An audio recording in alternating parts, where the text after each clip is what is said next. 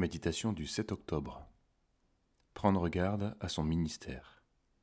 Lire Actes chapitre 6, versets 1 à 7. Il ne convient pas que nous délaissions la parole de Dieu pour servir aux tables. Choisissez parmi vous sept hommes, de qui l'on rende un bon témoignage, remplis de l'esprit et de sagesse, et nous les chargerons de cet emploi. Pour nous, nous persévérerons dans la prière et dans le service de la parole. Au sein de notre mission, nous avons toujours considéré la vie de l'Église primitive comme un modèle à suivre. Pourtant, à la lecture de ces passages, on se rend compte qu'on est encore loin du compte dans beaucoup de domaines. Dans ce passage des actes, on constate que ce qui a poussé les apôtres à instituer des diacres, c'est la prise de conscience de leur ministère et de ses exigences. Il ne convient pas que nous délaissions la parole de Dieu pour servir aux tables.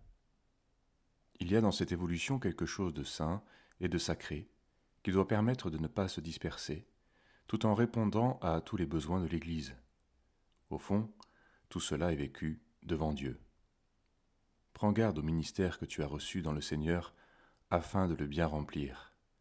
Colossiens 4, verset 17. J'ai reçu une grande leçon par rapport à cela au début de la mission, lorsque nous avons commencé à organiser les premiers camps bibliques à Anduze. Une personne reçue dans la maison nous avait dit Ici tout est bien, mais il n'y a personne avec qui parler et prier. Cette remarque m'avait énervé, mais elle était assez vraie. À l'époque, j'étais chargé d'accueillir les participants au camp et de prêcher, mais nous étions aussi très occupés par ailleurs à faucher le terrain pour rendre le site agréable. Et voilà que je me suis trouvé coincé au lit au début d'un camp, bloqué du dos et ne pouvant dormir ni le jour ni la nuit à cause de la douleur. Ce que nous attendions avec impatience arrivait, j'étais incapable de sortir du lit. Mon père a dû prêcher à ma place, et j'ai reçu une réprimande de la part du Seigneur comme s'il me disait Maintenant tu apprendras à faire ce qui t'est confié, et pas ce que tu veux.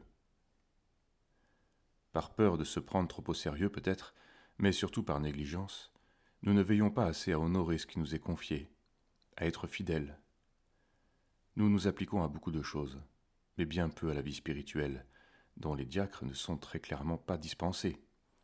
Et finalement, nous en venons à mépriser le ministère par nos inconséquences. Qui accepte aujourd'hui de s'appliquer au ministère de la parole en passant du temps dans la prière pour échanger avec le Seigneur et recevoir ses réponses? Nous avons besoin de revenir à une vie personnelle plus conséquente. Ayons le témoignage de quelqu'un qui est reconnu pour les choses qui plaisent à Dieu.